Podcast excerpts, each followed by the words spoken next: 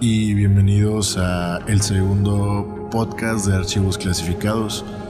Yo soy Héctor Hernández y me alegra que estén una semana más conmigo. La verdad, eh, en este momento tengo el super aire lavado de meditación prendido porque aquí en Monterrey hace un calor infernal y la verdad para grabar tengo que apagarlo y me voy a morir de calor y es algo incómodo. Así que dije, bueno, vamos a hacer esta prueba, vamos a ver qué tal sale, espero que no moleste. Si moleste para la próxima trato de quitarlo y pues simplemente grabar a, a no a, en silencio. O si alguien quiere patrocinar algún ¿cómo se llama? aire acondicionado, como le decimos aquí en Monterrey, un clima o mini split para toda la raza, pues será bienvenido. ¿Cómo pueden hacer estas donaciones? Muy simple y sencillo. Manden un correo directamente a ernesto perdón, ernestohd.gmail.com. Recuerden que pueden seguirme directamente en ernestohd en mi Instagram y Twitter. Además de que este podcast va a estar siendo transmitido directamente en YouTube. Búsquenme Ernesto y por supuesto en Spotify solamente tienen que buscar archivos clasificados. Pero bueno, mis queridos amigos, eh, vamos a iniciar con esta transmisión del día de hoy. Que la semana pasada se publicó el primer archivos clasificados, el documento número uno, y este sería el documento número dos. El día de hoy estaremos hablando de una serie noventera eh, una serie que de niño jamás, jamás, jamás me perdía y hasta la fecha sigo recordando, sigo viendo, incluso para poder hacer este increíble podcast tuve que dirigirme directamente a ese programa. Estamos hablando nada más y nada menos de Le temes a la oscuridad, una serie de terror transmitida en 1990 hasta el año 2000, esto por, por el canal de Nickelodeon, Nickelodeon, la cual contó con 7 temporadas y 91 episodios. Eh, y lo impactante de esta serie es que se estrenó el 31 de octubre de 1990. Recuerdo que esta serie se transmitía, había un, el fin de semana, el viernes empezaba no recuerdo el nombre, pero eran varios programas. Empezaban con Kenan y Kel. Bueno, Pete y Pete, Kenan y Kel. Este. Pete y Pete, Kenan y Kel. Sabrina, no. Clarisa lo explica todo. Y creo que ya para terminar, como a las 10 de la noche, empezaba Le temes a la oscuridad y era una hora de Le temes a la oscuridad. Recuerdo muy bien esa situación. Empezaba, creo que se llamaba Nick, Nick at Night. Nick at Night ahora sí se llama. En aquel entonces no lo recuerdo. Ah, y había una serie de unos futbolistas que tampoco me acuerdo cómo se llaman. Pero recuerdo que era transmitida viernes, sábado, viernes y sábado nada más. Y me encantaba mucho ver esta serie, me encantaba los viernes ver esta serie, porque era sumamente de misterio y terror, que no recuerdo cómo fue que yo descubrí esta serie pero era muy, muy pequeño. Estoy hablando que tenía entre 7 y 10 años más o menos cuando yo veía esta serie. Pero básicamente para los millennials, que originalmente yo me considero millennial, la serie giraba alrededor de un grupo de adolescentes que se referían a sí mismos como la sociedad de la medianoche, ya que cada semana en un lugar secreto en el bosque, un miembro de la sociedad contaría una historia aterradora a este grupo de adolescentes. Recordemos que cada narrador comenzaría su historia diciendo la siguiente frase épica de este increíble programa, que era más o menos así. someto a la aprobación de la Sociedad de la Medianoche esta historia a la que llamo agarraban eh, de una bolsa negra de cuero, agarraban creo que era pólvora alrededor de una fogata, ¡fum! aventaban la pólvora, el, la fogata se hacía más densa y, o sea, con mucho, mucho este humo. Y ahí empezaba a narrar la historia y empezaba la historia de, de Le temes a la oscuridad. Hubo varias que más adelante vamos a estar platicando que fueron las que más me gustaron y recuerdo de aquellos años. Es, es algo eh, increíble recordar estas increíbles historias. A mí en lo particular me llamaba mucho la atención este tipo de, de, de programas, ya que en aquel entonces existía Escalofríos, que era un poco más reciente. Le temes a la oscuridad y ya también la, la viejísima The Twilight Zone. Recordando que el creador que era Michael escribió la línea de Someto a la aprobación como un guiño al show de The Twilight Zone, que era más o menos lo mismo, era algo así. Eh, en el que el creador Rod se llama Rod Serling, después de presentar el episodio, dice, someto a su aprobación. El narrador continúa anunciando el título. Esto se hizo como un guiño referente a cuando presentan el proyecto de Le temes a la oscuridad en la sala de juntas, en la, en la junta de planeación, esta persona dice eh, el guiño para como referencias de Twilight Zone. Y por obvias razones de Twilight Zone, pues yo no la tengo muy, muy investigada, pero dice algo como que someto aprobación y el narrador continuará anunciando sus títulos. O el título de la historia. Pero básicamente los temas de las historias suelen girar alrededor de una variedad de fenómenos paranormales, tales como eran demonios, fantasmas, magia, casas embrujadas, maldiciones mágicas, alienígenas, brujas, vampiros, hombres lobos y similares entrando en contacto con los jóvenes que por lo general los episodios fueron filmados en el bosque en casas abandonadas o en lugares públicos como escuelas y bibliotecas, que era más o menos lo que hacían en aquellos años. Recuerden que estamos hablando de 1990, o sea, era algo increíble, mágico por así decirlo. Muchas de las historias, por lo general, terminaban con un final feliz, como por ejemplo en el episodio que se llama La historia del fantasma solitario, una niña muerta y su anciana madre se reúnen. Esto es una historia que vamos a ver el día de hoy. Ya entramos en materia y esta es una historia que vamos a ver el día de hoy.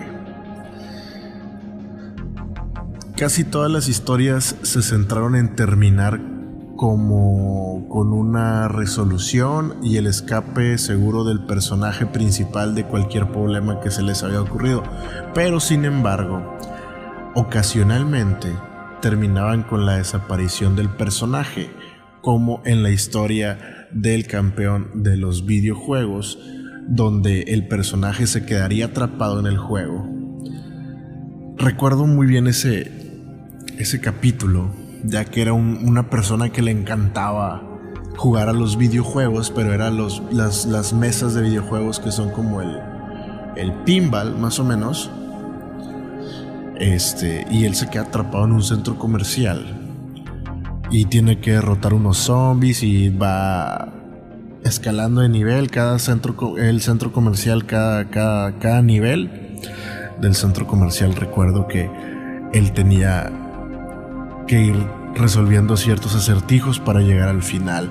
Cuando llega al final se da cuenta que está atrapado y no puede salir. Eso es, eso, eso es lo que recuerdo. Existe otro capítulo donde se narra, eh, más bien titulada, que se llama La historia de los vecinos nocturnos, donde al final se descubre que el vampiro era un pequeño niño y esa noche cobraría venganza a los protagonistas. Recuerdo también ese capítulo que vagamente, no mucho, muy, muy, este, no, no, no, hay muchas cosas que recuerdo, pero recuerdo que eran dos vecinos medios extraños que todos los días llevaban, eh, bueno, el, el, el protagonista descubre que en el sótano tienen como un frigobar enorme donde empiezan a meter todas las eh, vaya las bolsas de sangre y se las dan a este niño vampiro. Hay otro ejemplo más un poco más extremo.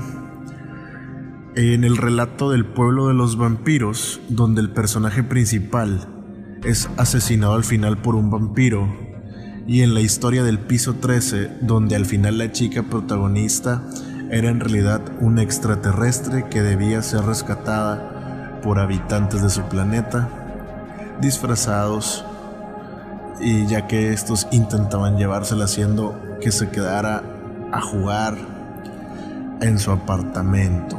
Pero ella, convencida de ser terrestre, escapó de ahí, perdiendo la oportunidad de irse durante 10 estos básicamente fueron algunos capítulos y eso los estuve leyendo porque los apunté. Que no, no me acuerdo. No me acuerdo de muchos de ellos.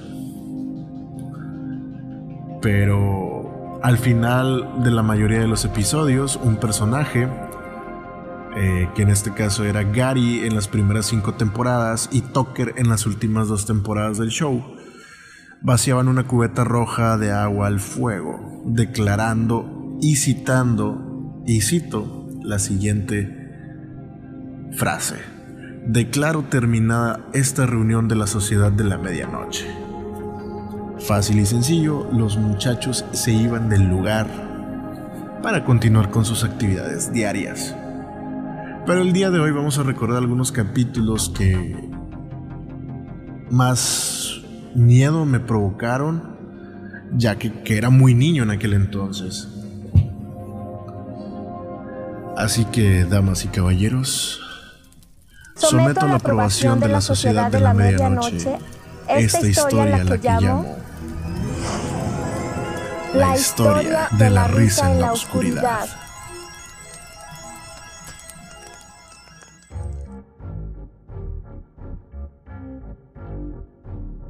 Era un viernes por la noche y Divertilandia estaba repleta para miles de niños. Tenía todo lo que querían, pero para uno de ellos tenía demasiado. Un payaso llamado Sibo robó toda la nómina de un circo.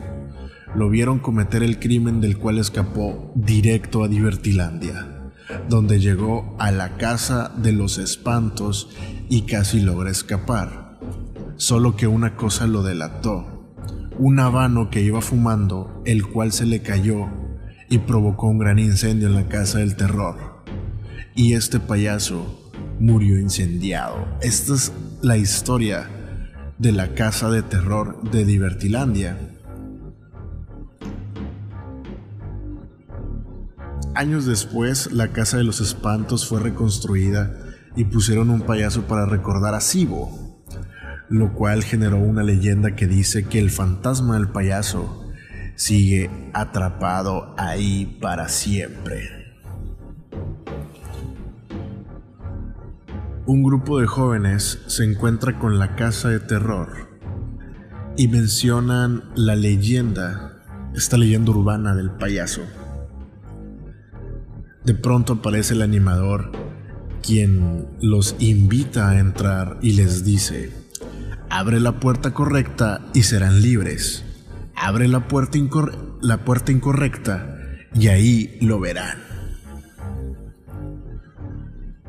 Uno de los jóvenes decide entrar a la casa de los espantos solo para demostrar que todo lo contado es una mentira.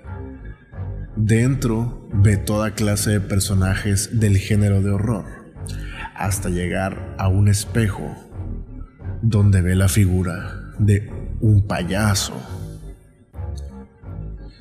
Al final del pasillo se topa con una puerta secreta, la cual lo dirige a una habitación llena de más puertas, donde escucha una voz que le dice, abre la puerta correcta y serás libre. Abre la puerta errónea y ahí lo verás. De pronto, abre la primera puerta y se topa con una calavera. La segunda puerta que el personaje abre le da la salida. Pero este niño decide abrir una tercera puerta que ya había visto, ya que él había prometido que quitaría la nariz del payaso solo para demostrar su valentía. Al momento que abre la puerta, se topa este payaso, consigue robar la nariz y sale corriendo de la casa de espantos. Al llegar a su casa se da cuenta que sus padres no están, lo cual el protagonista no recordaba.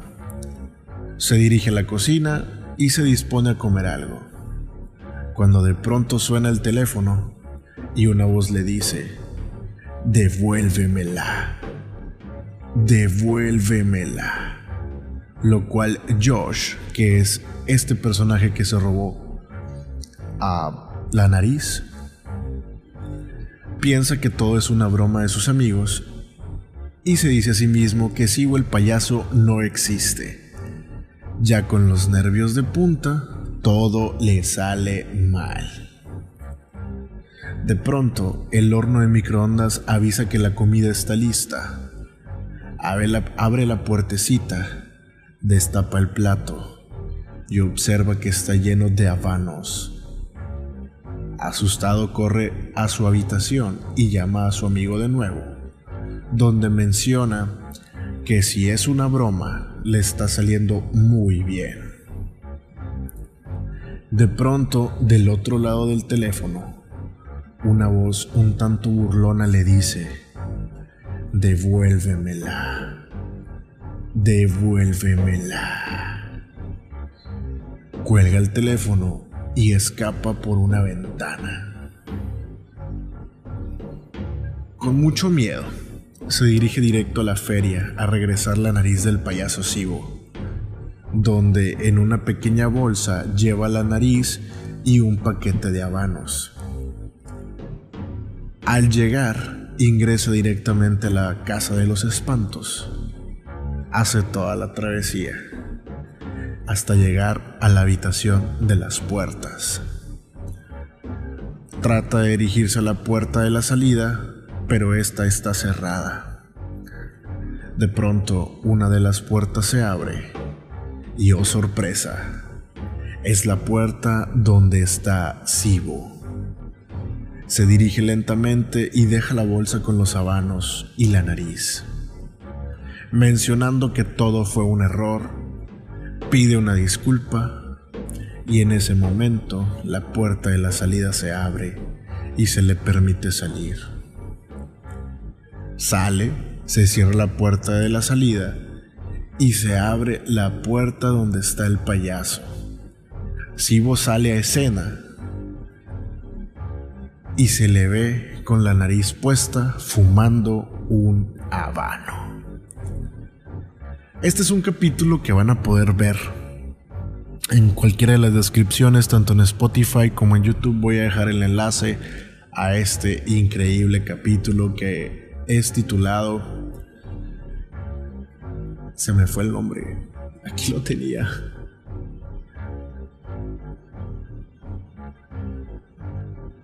Se me fue el nombre, pero en la descripción está. Ah, se llama La risa, la historia de la risa en la oscuridad.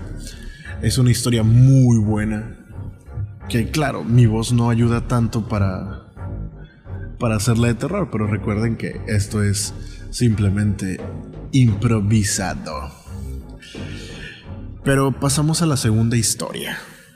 La segunda historia se titula La historia del taxi fantasma. Trata de dos hermanos que se encuentran perdidos en el bosque. Llevan horas dando vuelta en círculos cuando de pronto una luz en la oscuridad se asoma. Ellos impactados ven a un hombre al cual le piden ayuda para salir del bosque. El hombre les dice que sigan, bueno, más bien que lo sigan, ya que él conoce a alguien que les puede ayudar a salir. Caminan durante unos minutos y llegan a una casa, eh, lo cual el hombre les dice que es la casa del doctor. El hombre les menciona que antes de tocar estén dispuestos a pedir ayuda, si así lo creen ellos.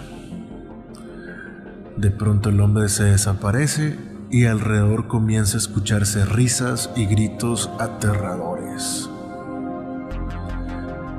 Los hermanos corren a la puerta de la cabaña y tocan. Se abre la puerta y un hombre con barba se asoma, el cual les dice que han cometido un error y les pregunta qué tan buenos son para los acertijos. El doctor con pinta de loco los invita a pasar y les menciona que tienen que resolver una serie de acertijos. Esto para que se puedan retirar e ir a sus casas. Pero les dice algo muy importante, que si acertaban, el doctor permitiría comunicarse con sus padres, pero que si fallaban, se tendrán que ir de la cabaña sin ningún tipo de ayuda.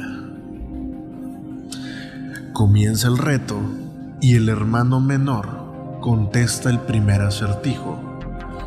Esto sin titubear y sin tanto problema. El doctor impresionado decide hacer el segundo acertijo y el pequeño no logra responder. El doctor decepcionado le dice que tienen que irse ya que no respondieron de manera correcta.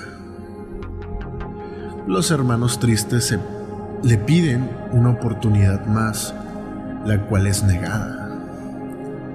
El hombre les indica la salida y les dice que cuando se vayan, tomen hacia la izquierda y sigan derecho hasta llegar a una vereda donde un taxi pasará y los recogerá. Los hermanos salen de la casa y obedecen las indicaciones de este doctor loco Después de varios minutos de camino, llegan a una vereda que el viejo les había dicho. De pronto se topan con un taxi en medio del bosque.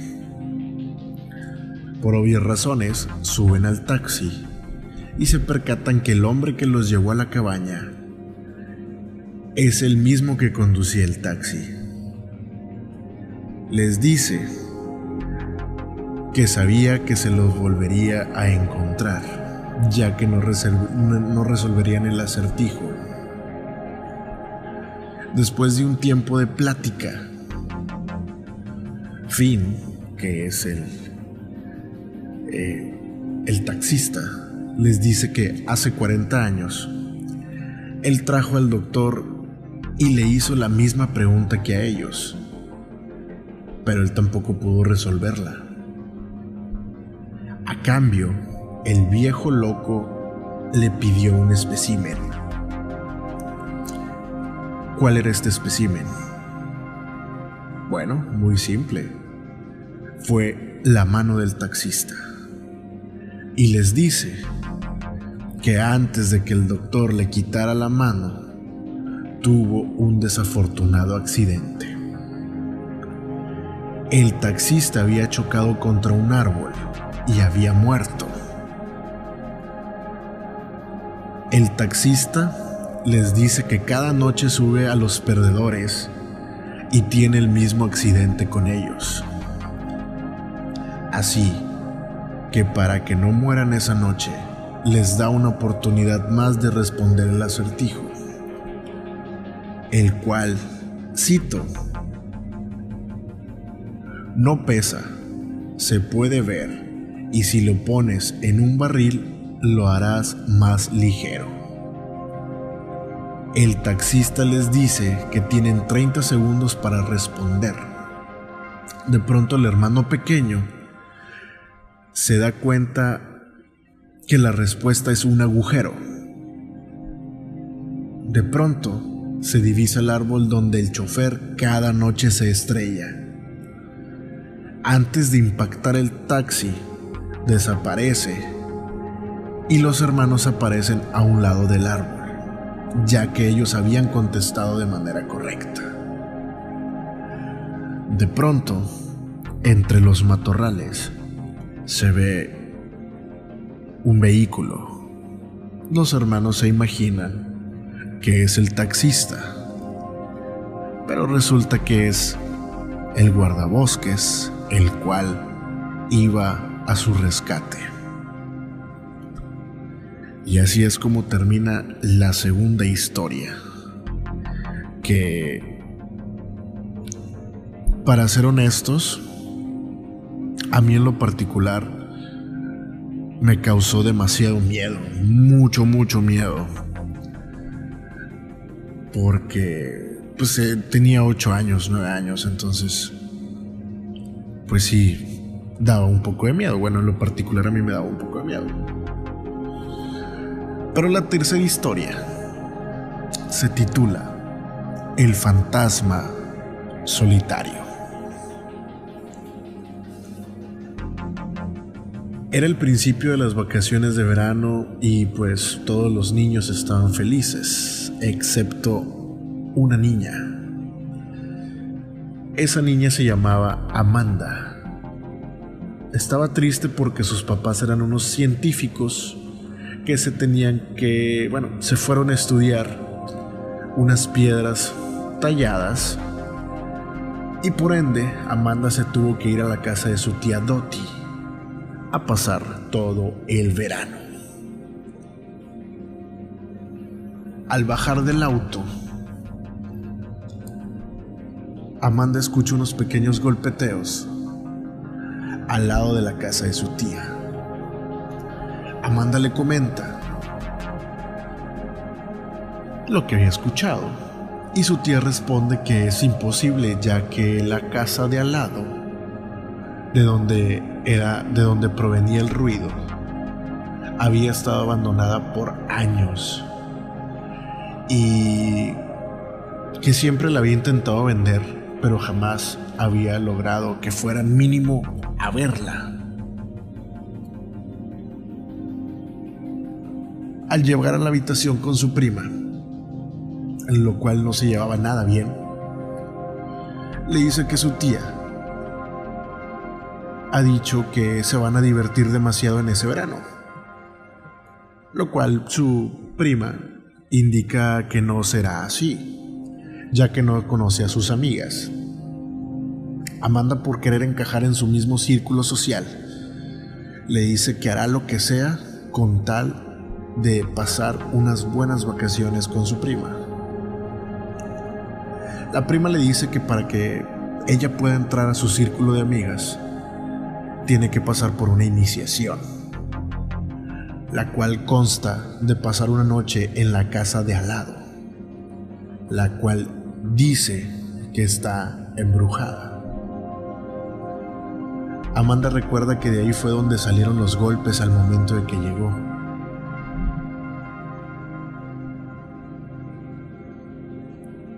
Amanda tiene que aceptar la iniciación ya que ella quiere pasar un buen verano con su, con su tía y su prima.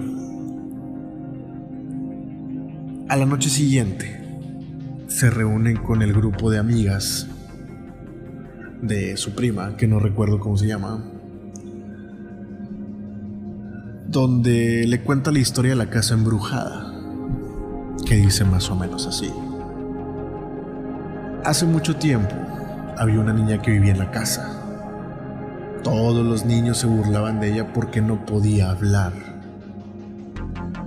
Un día su mamá recibió una carta de su padre, el cual se había ido a la guerra. La que decía que estaba enfermo y su mamá se tuvo que ir a cuidarlo. Así que antes de irse, envió a la niña a casa de su abuela. Pero la niña nunca llegó, porque en el camino se encontró con unos niños malos, los cuales la rodearon y empezaron a molestarla. Ella corrió, pero ellos la siguieron hasta su propia casa. Entra a su casa, los niños entran y la encierran en su habitación. Ella no logró escapar y nadie se percató de que estaba ahí, ya que su abuela no sabía que iba a ir y su madre no regresó en semanas. Cuando encuentran a la niña, la niña ya estaba muerta. Amanda ingresa a la casa y se dirige a la habitación de la niña. Al llegar a la habitación, se percata de un closet con un espejo. Mientras hacía el reconocimiento de la habitación, de pronto escucha unos golpeteos que provienen precisamente de ese closet. Ella se asusta y cae al suelo. Al levantarse, a través del espejo, ve unas letras que dicen ayúdame. Cuando voltea a ver esas letras, esas letras estaban al revés. Al acercarse al espejo, una silueta de una niña aparece frente a ella. Amanda se asusta demasiado y sale corriendo de la casa. Sin decir nada, llega a la habitación de su prima. Al día siguiente, Amanda le dice a su tía lo que pasó una noche anterior. La tía se dirige a la casa, va a la habitación y se percata que está toda rayada, con palabras de ayúdenme, ayúdame al revés. La tía como castigo manda a su hija y a Amanda a limpiar lo que supuestamente hicieron. Al llegar a la habitación, miran en el espejo y una imagen se refleja. Es una habitación llena de muñecas. Su prima, seducida por la belleza de las muñecas, se acerca al espejo y mágicamente traspasa al otro lado. La niña que había visto Amanda la noche anterior sale del espejo, como si se tratara de un intercambio de realidades. La niña se acerca a Amanda. Amanda, aterrada, se tira al suelo, gritando horrorizada. De pronto deja de gritar Amanda y la niña la tiene frente a ella y de pronto le da un colguije ese colguije que tenía una foto. Amanda reconoce a la persona que está en la foto, ya que es la nana de su prima, la cual vivía en la casa de su tía. La niña misteriosa le pide que la ayude. Amanda sale de la casa y va a buscarla. Cuando por fin logra encontrar a la nana, le dice que tiene que ir a la habitación de la casa embrujada, ya que ella encontró a su hija. La nana, le dice que ir a esa casa le trae muy malos recuerdos, Amanda desesperada le enseña el colguije y la nana rompe en llanto y se anima a seguirla. Al llegar a la habitación, se reencuentra con su hija, la cual había abandonado. La niña feliz, la nana feliz, la invita a pasar al otro lado del espejo, en este caso la hija de la nana.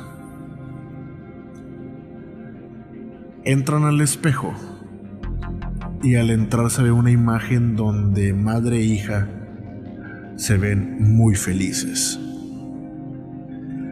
De pronto, un grito desgarrador se escucha y la imagen en el espejo se comienza a desvanecer. Los gritos son de la prima de Amanda, la cual estaba atrapada en el closet detrás del espejo. De pronto todas las amigas de la prima llegan y Amanda comienza a preguntar que si la va a dejar integrarse al grupo de amigas. La prima aterrorizada, por supuesto, dice que sí. Amanda abre la puerta y su prima cae desmayada. Fin. Cada una de las historias que les he contado el día de hoy, pues fueron de esta mítica serie que como les comentaba, las pudimos ver a lo largo de todas las transmisiones de Le temes a la oscuridad. Y todos estos capítulos van a estar tanto en la descripción aquí en la parte de abajo en YouTube y en Spotify en su respectiva descripción. Pues espero que les haya gustado. A mí lo particular me encantó hacer este documento 2 de archivos clasificados. Sé que tal vez no sea muy de terror o muy de misterio, pero vamos a hablar de ciertas cosas. Ya próximamente vamos a traer otros temas. Y pues obviamente serio no les puedo hablar porque no soy tan serio. Entonces, tal vez algún programa, alguna transmisión les traiga algún, algo terrorífico. Pero por lo pronto les indico que estén muy pendientes de mis redes sociales. Pueden seguirme nuevamente en Instagram. De hecho, tengo dos: Ernesto HD. Y pueden buscarme como Hank, H-A-N-K-A-S-M-R, A-S-M-R, donde estoy subiendo todos, algunos fragmentos, este, las portadas, de qué va a tratar el próximo tema, e incluso vamos a tratar de subir algunas imágenes de las de las de los capítulos que tratamos el día de hoy. Y si quieren que haga algún grupo en Facebook, pues nada más coméntenmelo y creamos el grupo de Facebook de archivos clasificados. Así que, ah, damas y caballeros, hasta aquí dejamos este segundo documento. Y pues creo que hay que terminar como iniciamos este documento de archivos clasificados. Y dice de la siguiente manera. Declaro terminada esta reunión de la Sociedad de la Medianoche.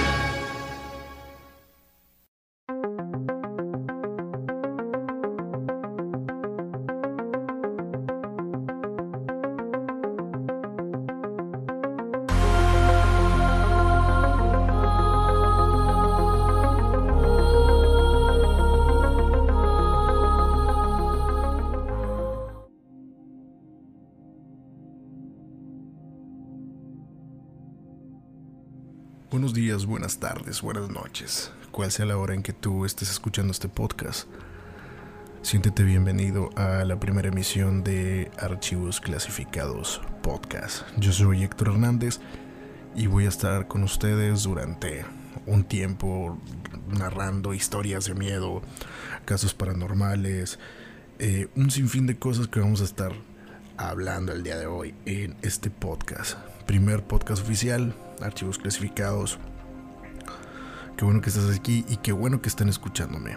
Tal vez no me conozcan y jamás me conocerán, pero espero que este podcast sea de su, completo agrado y que podremos pasar algún tiempo ameno, que podamos ser un poco más amigos y nos conozcamos mejor.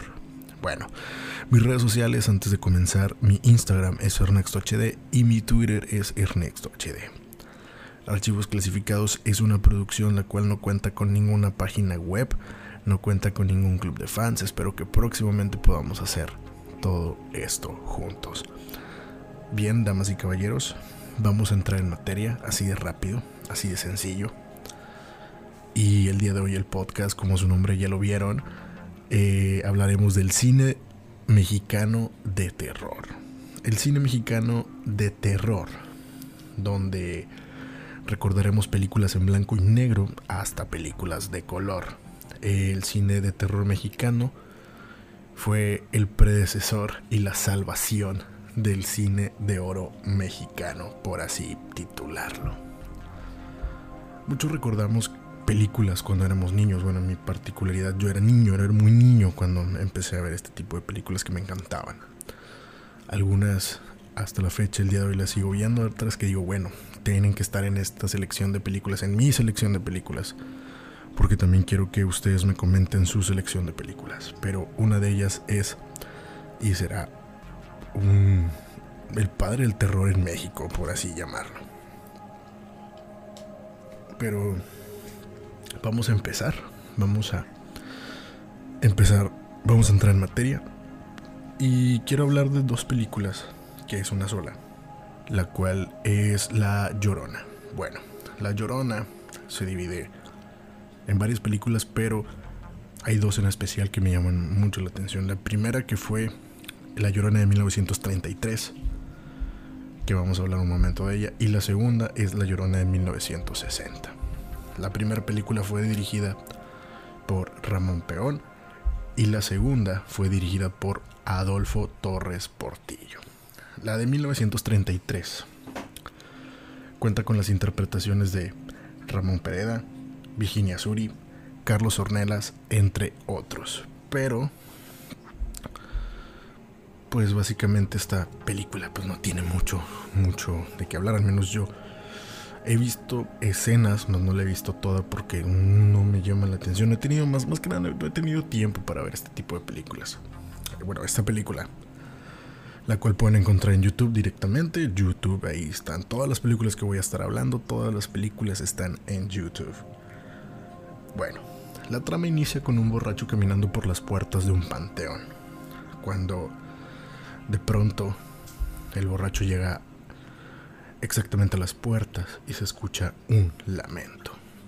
Posteriormente, son dos historias enmarcadas por una fiesta de cumpleaños que es interrumpida por un asesinato y un secuestro. Una mujer maldice a la familia por haber perdido a su hijito y eventualmente se suicida, convirtiéndose en la fantasmal figura de la llorona. Básicamente La Llorona fue la primera versión sonora de la popular leyenda mexicana. La historia recorre tres épocas.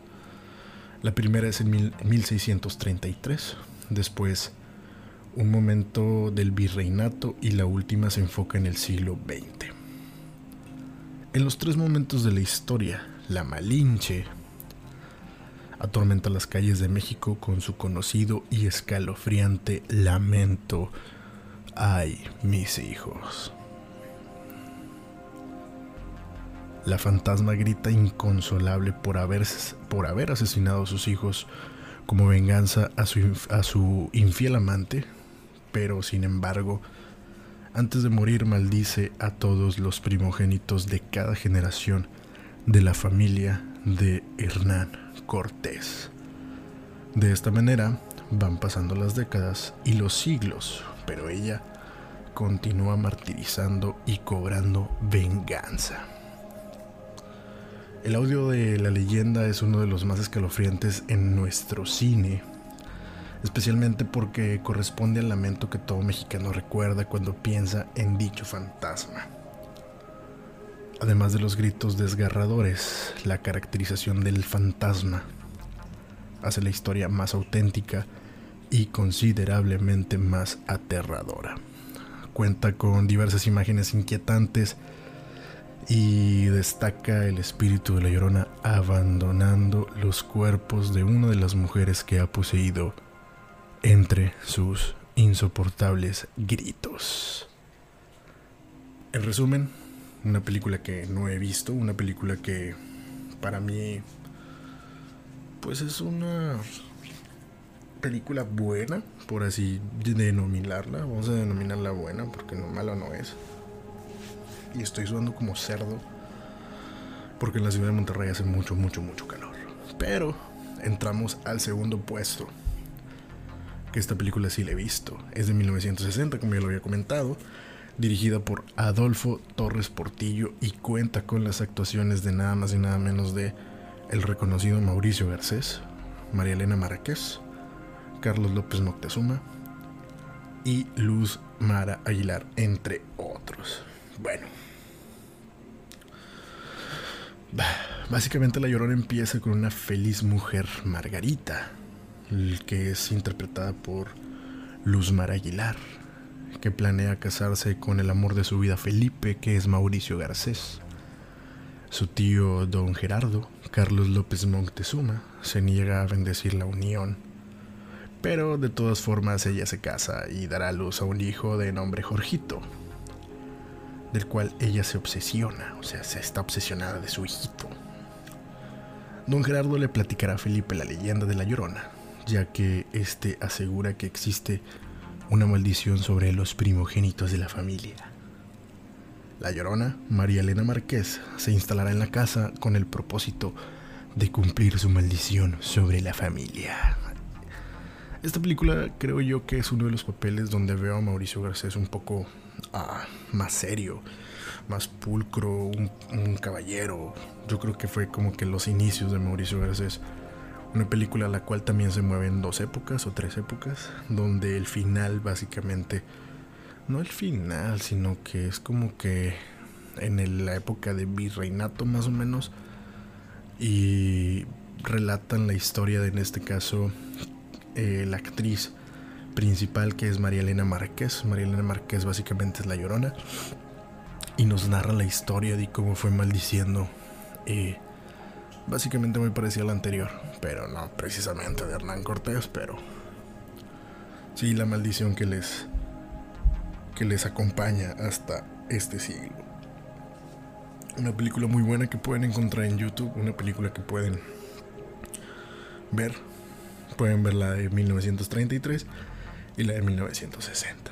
Pero vaya que es un una excelente película para disfrutar en tiempos de Halloween o incluso en estos días. Digo, si son amantes del cine como yo, pues creo yo que no no yo les recomiendo que vean esta, esta película. Si de repente no escuchan eso, es básicamente mi cigarro electrónico que no puedo ir sin él. Y estoy intentando dejar de fumar, entonces eso es bueno.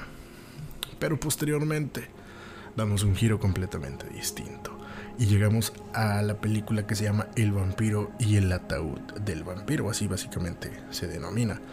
Esta fue en 1957, fue dirigida por Fernando Méndez y cuenta con la actuación especial estelar de Germán Robles, que antes de proceder a la trama tengo entendido que esta, esta en especial, esta película fue eh, una de las mejores, reconocida incluso hasta internacionalmente por uno de los directores que después hizo Drácula se basó mucho en el personaje de Germán Robles. Germán Robles, una persona pulcra español, y daba todo el gatazo por hacer un vampiro. Pero bueno, va, la trama. Eh, la joven Marta llega a Sierra Negra para visitar a su tía enferma. En el mismo tren donde viaja Enrique, este es un agente viajero que se ofrece a acompañarla. Al llegar a la estación, la pareja acepta continuar el recorrido en una desvejecida carreta que llegó a recoger una misteriosa caja procedente de Hungría. Al llegar a la hacienda de, en este caso, de su tía, Marta se entera de que su tía ha muerto y decide quedarse sin percatarse de que está a la merced de los vampiros. En una inocente visita a la tía enferma, eh, se cruza con esta carreta que como ya lo habíamos mencionado, pues ahí básicamente lleva lo que es el ataúd procedente desde Hungría. Hungría, oh, no, no, pues sí está, está lejos. Para empezar, ¿qué hace, qué hace un, ataúd desde Hungría hasta acá? No, no sabemos. Eso jamás lo hemos sabido y no lo vamos a saber. dice básicamente por qué es aterradora esta película. Mientras eh, básicamente es el vampiro más emblemático del cine norteamericano, Germán Robles se consolida como un referente del horror nacional con este aclamado largometraje. Esto se debe a que el vampiro no solo toma algunos de los elementos más emblemáticos del género y los adopta a la perfección en nuestro país la hacienda, ocupando el lugar del castillo, es un excelente ejemplo, exactamente. Sin que Germán Robles adopte la elegancia y el misterio que...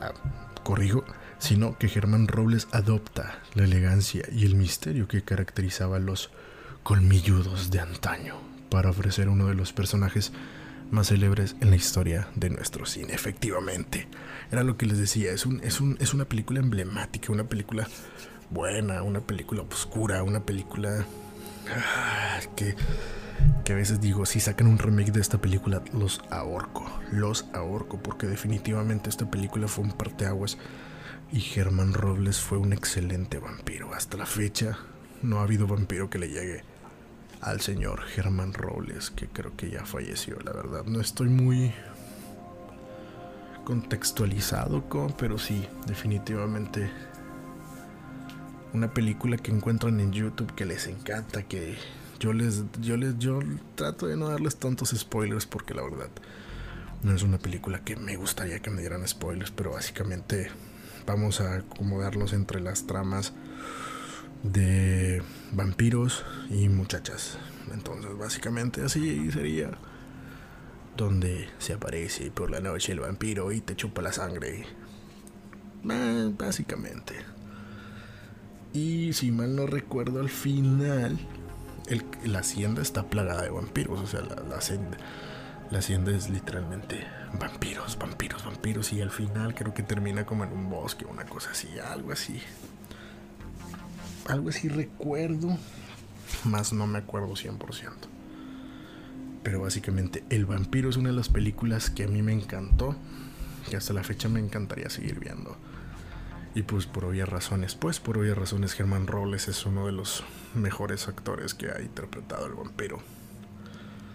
Y pues no hay más que decir, simplemente es una película buena, una película que me gustaría volver a ver últimamente. Pero aquí, aquí hay, hay, hay, hay, una, hay algo especial. Macario de 1960 no es una película tanto de horror, pero es más que nada una película mística, vamos a llamarla esa de esa manera. Es una película dirigida por Roberto Gabaldón, así se hace llamar el director, y es actuada por nada más y nada menos que por Ignacio López Tarso, Macario, así se, hace, así se llama en la película. Un campesino sumamente pobre que tiene esposa y varios hijos. Se dedica a vender leña en el pueblo, ya está harto de una vida de privaciones y apuros. Manifiesta que su mayor anhelo es poder comer él solo un pavo. Sí, quiere comerse un pavo real él solito. Porque tiene hambre y está cansado de compartir con su familia. Eso es normal. Sin tener, como ya lo decíamos, que compartirlo con nadie. Su esposa, confidente de tan profundo deseo, un día roba un, un, pavo de la granja de una familia rica. Cuando Macario se dispone a comérselo, Dios, el diablo y la muerte se le aparecen para pedirles que le compartan. Macario es una, película mexicana que me, me hizo pensar en algunas cosas. Es una película con, con moraleja, una película que es muy buena. Porque el primero que se le aparece es el diablo. Llega y le dice que, pues, vamos, vamos a, ponerlo como las, la, la historia de las reliquias de la muerte de Harry Potter. Algo así. ¿Por qué? Porque primero llega, a él va a degustar, va a degustar su pavito. Y se le aparece el diablo y le dice, mira, Macario, porque así está en el monte y de repente aparece de, de, un, de un árbol y le dice, Macario. Voy, voy a tratar de, personificar al, al diablo, a cada uno de los personajes. Macario, si me das de tu pavo, yo te voy a dar este. Ah, porque venía vestido el diablo de, de charro. Y le dice, Macario, si tú me das de tu pavo, te voy a dar esta moneda que acabo de quitar de mi pantalón de charro. Es de oro y te vas a poder comprar cualquier cosa que se te ocurra. Macario, por envidioso, porque eso fue envidioso, le dice que no, y dice, sabes que esto es mío, vete de aquí. En algún momento se sedujo por el oro, porque te están tentando y ahí está. Y yo creo que muchos de nosotros lo hubiéramos tomado, entonces... Bueno, en fin, Macario dice, no, sabes que no, yo me quiero comer mi pavo, déjame mi pavo, esto es mío, no te voy a dar nada. Mm. El diablo le dice, te vas a arrepentir, Macario. Y nos vamos a volver a ver porque vas a venir a mí deseando que... deseando compartirme tu pavo. Macario agarra su pavito y se va. Llega a un sendero con agua y se topa a Dios. Bueno, él no sabe que es Dios, pero la representación de Dios y le dice, Macario, por favor, dame tu pavito. Y Macario le dice, no, pues, pues no, no, no, no, no, no, no, no te voy a dar, porque tengo mucha hambre y no te quiero darte pavo. Pues no, tampoco le da a Dios. De, la verdad de Dios que sí no me acuerdo tanto, pero eh, no le da. Y se va caminando otra vez y llega como una montaña. Y en esa montaña está una cueva. Y de pronto ya estaba dispuesto a comerse el pavo otra vez. Y de la cueva sale la muerte. Y le dice, pero un personaje un poco humilde, este se veía más humilde, no más, no solamente traía una túnica. Y le dice, Macario, dame un poco de agua. Macario accede y le da un poco de agua. Le dice, está muy sabroso tu pavo. Y Macario le dice que sí y le dice, si me das de tu pavo, yo te voy a dar algo que vas, que, te va a hacer curar a cualquier enfermo. Macario no le cree. Pero le dice, si no me das, te vas a tener que venir conmigo. Macario temeroso le dice, ok, corta una rebanada, una, una pierna del pavo, él se come una y le comparte uno a la muerte. Los dos comen felices y contentos y le dice, te voy a dar el elipsir de la vida. Esta agua es milagrosa y tú vas a poder curar a quien quieras con solo darle esta agua. toma su pequeño botecito, que era como un, no me acuerdo, como un cántaro, no me acuerdo cómo se le llama, y de una piedra empieza a salir agua. La muerte pone el vaso ahí y empieza a servirle agua. Le dice, por haberme compartido de tu comida, yo te comparto un poco de mi poder. Al llegar a tu casa, tu hijo va a estar enfermo. Y con esta agua, dale, dale esta agua y lo vas a poder curar. Después de, haberse de haber degustado ese increíble pavo, Macario regresa a su casa. Y efectivamente, encuentra a su hijo, el cual había caído en un pozo y estaba muy mal herido.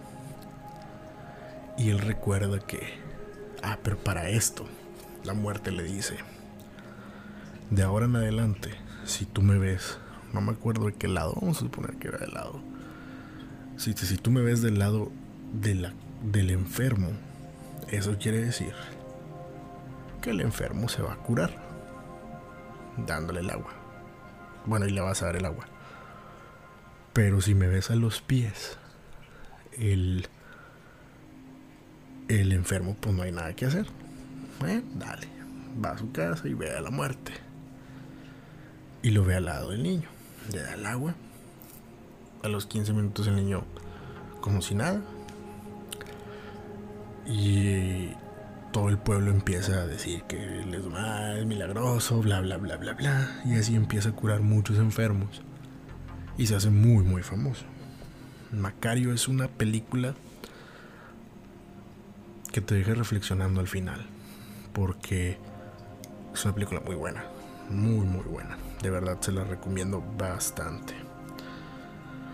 Eso, pues Macario, es Macario. Macario, me encanta Macario. Pero de ahí vamos a otra película que se llama Pedro Páramo.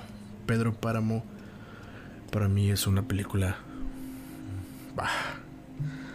No puedo decir excelente porque esta sería la palabra del podcast del día de hoy. Yo creo que la defino como una película de culto. Vamos a llamarla así, película de culto. Esta película es dirigida por Carlos Velo. La actuación de John Gavin, Ignacio López Tarso de Nueva Cuenta y Julisa. Juan Preciado hijo de Pedro Páramo y de Dolores Preciado. Al morir su madre decide cumplir la promesa de ir en busca de su padre al pueblo de Comola y exigirle lo suyo. Al llegar se encuentra con un pueblo abandonado y misterioso donde se escuchan voces y extraños murmullos. Pedro Páramo es una película fantasmagórica donde así se los pongo una vez, todos ya están muertos, todos murieron y Pedro Páramo viene siendo como un eco de lo que fue eh, esta película. Esta película es buena y se la recomiendo que la vean. No les pienso contar más, Pedro Páramo es excelente, una película que pueden... Eh, es muy buena, muy buena es todo lo que voy a decir, pero hay datos curiosos de esta película. Los datos curiosos son John Gavin, que es un actor estadounidense que fue embajador de Estados Unidos en México durante el gobierno de Ronald Reagan. Fue una película internacional, literalmente, porque teníamos internacionalmente un actor muy buena, muy buena interpretación, la verdad y fue una película nominada al Festival de Cannes y fue nominada a la Palma de Oro por Mejor Película. Entonces, Pedro Páramo es, yo creo que los ecos de un pueblo fantasma, donde todos están muertos. Así, fin, sencillo, no hay más. Buena, excelente.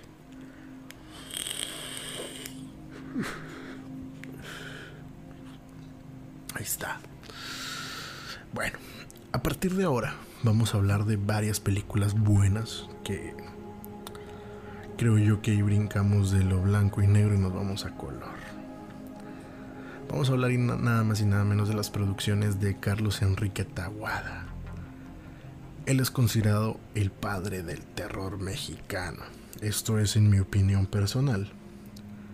Y este director Eh, lo considero de culto ya que una muy buena película, una muy buena época de películas de terror. Vamos a hablar de varias películas que en lo particular considero que fueron las obras maestras de este gran director. Carlos Enrique Taguada y la primera película de la que vamos a hablar se llama Veneno para Hadas en 1984. Es el reparto estelar, es, es Ana Patricia Rojo y Elsa María Gutiérrez.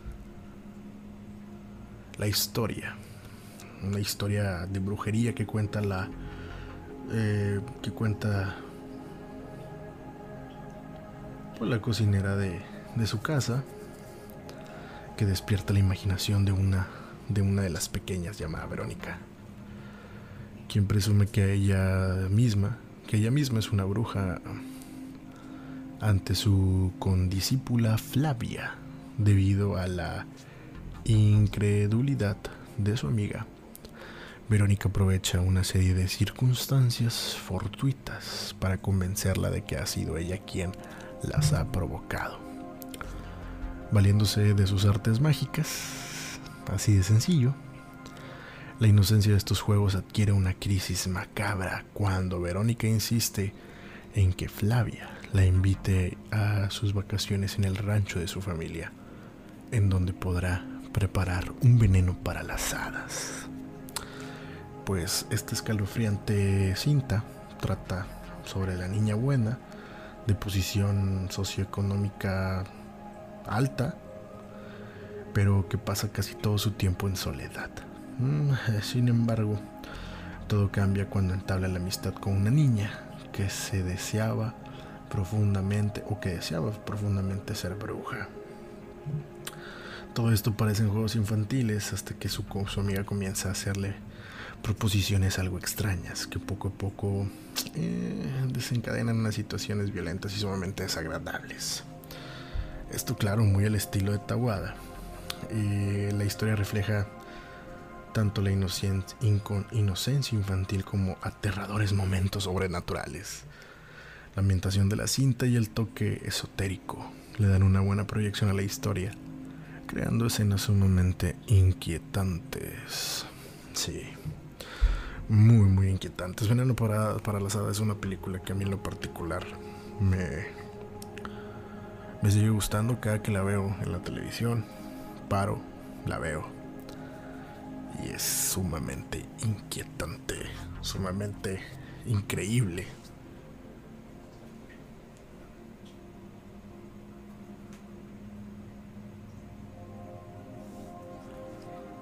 Veneno para las hadas. Dos niñas. Una quiere ser bruja. Y pues lamentablemente termina ahí en una escena muy muy fuera de lugar, que al final no se preguntaba. ¿Y qué habrán dicho los papás de la niña? Increíblemente en esta película no salen las caras de los, de los actores, de los adultos. Solamente está muy inspirado en las cuestiones imaginarias de las niñas. Y solamente sale ahí una señora que sí te da miedo, la verdad. Mucho miedo, pero pues ni Pex Veneno Paradas pueden encontrarla también en YouTube y pueden verla sin ningún problemita. Pero bueno, creo yo que pasando a la siguiente, una película que el remake fue completamente basura, que ni siquiera voy a tomarme la molestia de, de explicar. Pero esta, la película que hablo es Más Negro que la Noche. El reparto es de Claudia Islas. Susana Dos Amantes, Elena Rojo, Lucía Méndez, Pedro Armendáriz Jr. Y la historia es cuando cuatro mujeres se mudan a un viejo caserón, heredado por una de ellas, que era la tía recién fallecida. Cosas muy raras comienzan a pasar, voces inquietantes, visiones fantasmales y ruidos extraños las llevan a enfrentarse con los poderes oscuros del mal. Tras la muerte de la enigmática tía Susana, Ofelia se convierte en heredera de una vieja mansión con una única condición, cuidar a Becker, el gato negro de la tía Susana. Tras mudarse al inmueble, con un grupo de amigas una noche las jóvenes descubren que Becker ha muerto y que a partir de ahí empiezan a sufrir todo tipo de macabras apariciones con desenlaces fatales. ¿Por qué Carlos Enrique Tawada rescata el concepto de la mansión embrujada? En donde el espectro de una solitaria tía decide vengar la muerte de su adorada mascota. Esto recuerda a Cementerio a Mascotas, pero bueno, esto nos permite ver un grupo de jóvenes sufriendo en todo momento ante las macabras apariciones de la tía Susana, cuyos sorpresivos ataques terminan aterrando al expectante público. El mentado Becker. De hecho, hay un grupo que se llama Becker en honor al gato. Y solamente me acuerdo de una escena. La escena de las escaleras. Donde se aparece la tía Susana espanta a una de las inquilinas. Las inquilinas caen. Bueno, la inquilina cae por las escaleras. Y cae con unas agujas de tejer incrustadas en el pecho. Vi el remake, es una basura. Una completamente. Una basura completamente, sí, con toda la extensión de la palabra basura. Pero bueno. Ellos querían mierda, hicieron una buena película mierda. Qué bueno que hicieron una buena película mierda. Pero básicamente Becker es una de las películas más emblemáticas de Carlos Enrique Tabuada. Para mí no es una de mis favoritas, pero tenía que estar dentro de las obras maestras de Carlos Enrique Tabuada.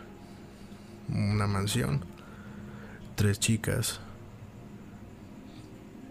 Eh, ya saben qué puede pasar. Simple y sencillo. Pero llegamos a una de las obras maestras, dos consideradas dos de las obras maestras para mí.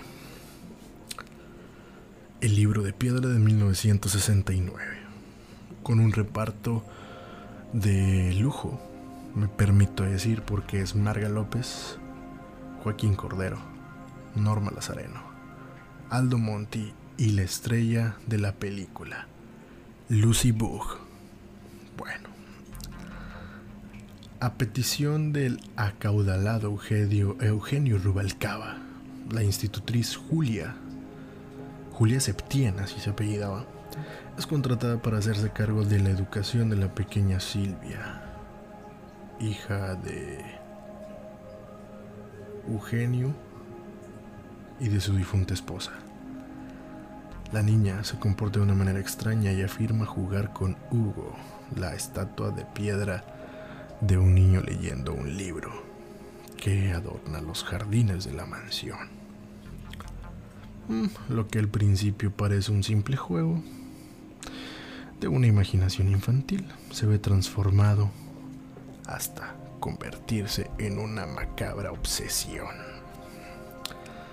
La institutriz Julia es contratada por el señor Eugenio Rubalcaba con la intención de que ésta trabaje en la educación de su hija Silvia, aunque la fémina acepta sin dudarlo. Con el tiempo se percata que la niña actúa de manera muy extraña, pues asegura que hay un niño llamado Hugo, quien en realidad es una estatua que decora el jardín, con el que juega a diario. A diario. ¿Por qué es aterradora? Porque lejos de repetir la fórmula de hasta el viento tiene miedo, Carlos Enrique Taboada decide explorar otros elementos de terror a través de fantasías o macabra realidad. Esto en la imaginación de una inocente niña que asegura ser amiga de una lúgubre estatua. Pero si esto fuera poco, la audiencia vive el terror a través de los ojos de Julia, la institutriz que deberá descubrir el peor de la peor manera los secretos que oculta el misterioso lugar. El libro de piedra definitivamente es una película que tengo que ver en Halloween y en Día de Muertos. ¿Por qué?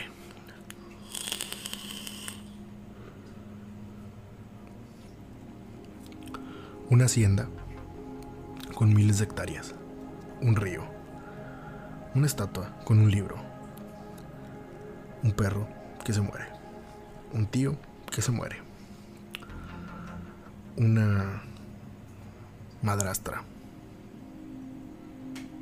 que se enferma. Y una institutriz que por más que quiere resolver el asunto de la chava, de la imaginación de la niña, se da cuenta que no, que no es una imaginación. Si mal no recuerdo, la estatua venía de Bulgaria. La niña cada noche jugaba con Hugo. Le hacen un regalo a la niña y lo encuentra la institutriz y dice que es una brujería. O hicieron una brujería.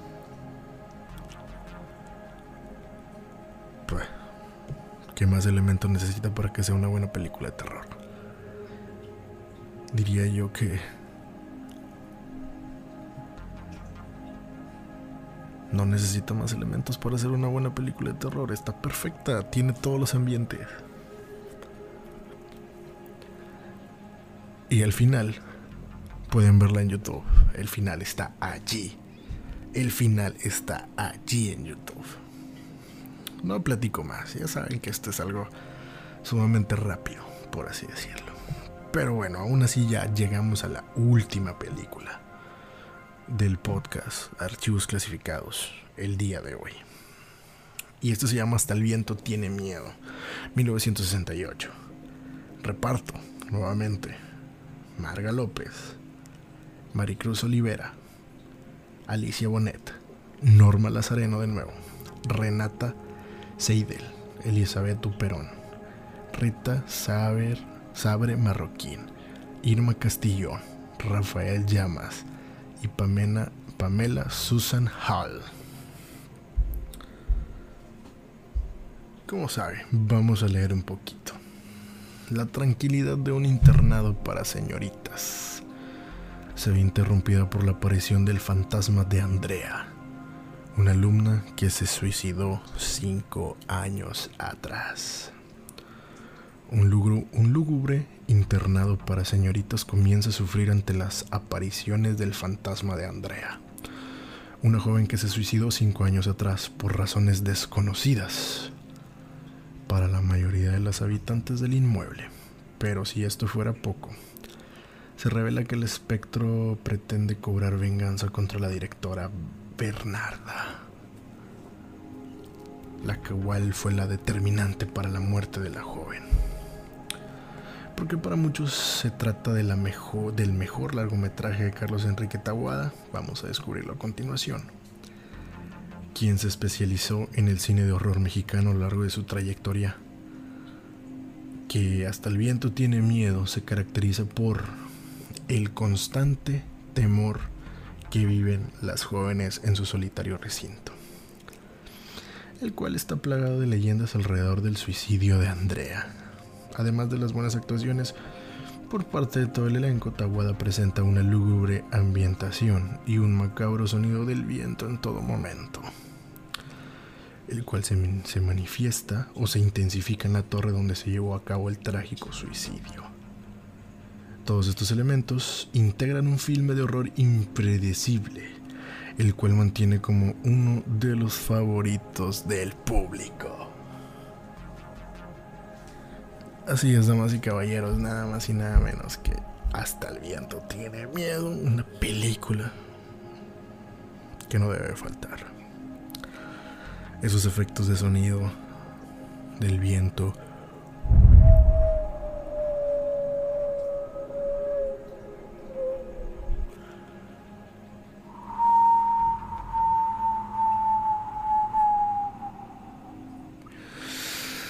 Algo así.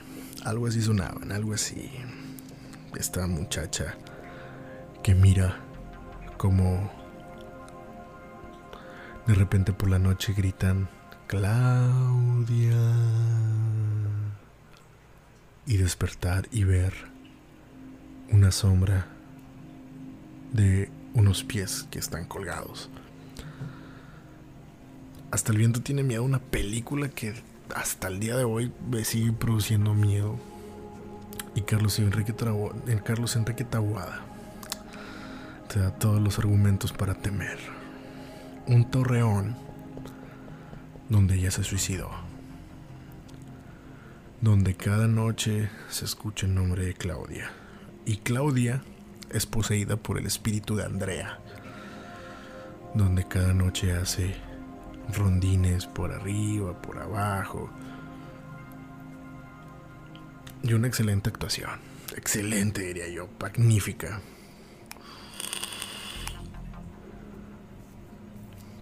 Una escena que me impacta es cuando todas están bailando y de pronto por la ventana se ve el rostro de Claudia. Andrea, perdón, me equivoqué. Y todo el mundo empieza a preguntarse qué pasó y nadie quiere hablar del tema, no hay explicaciones, no hay nada, educación muy estilo de los sesentas. Es por eso que Hasta el viento tiene miedo es una de mis películas favoritas, una de mis películas es una de mis películas más más estremecedoras, muy muy estremecedoras. Hasta el viento tiene miedo. Una película de culto que no debe faltar en cada día de muertos.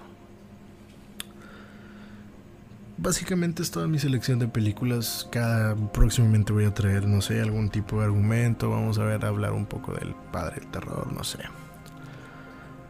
Espero que este primer podcast les haya gustado. Archivos clasificados. Está al aire.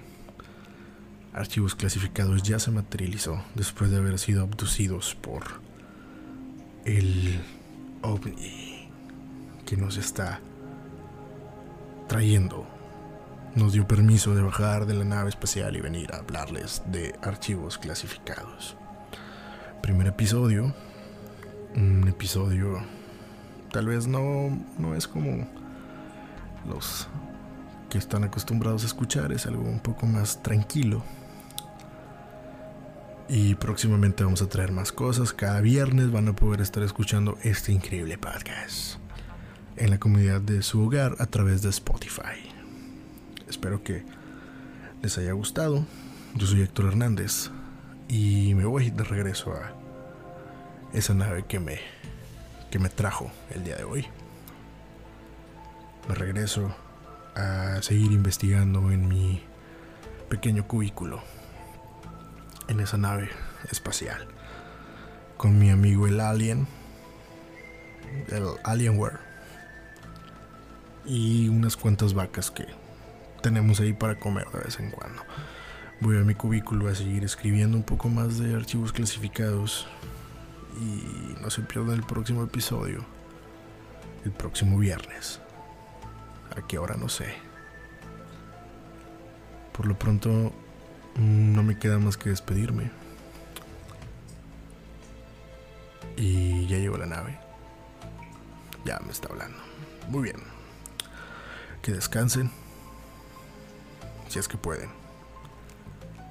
Y si lo logran, que descansen en paz.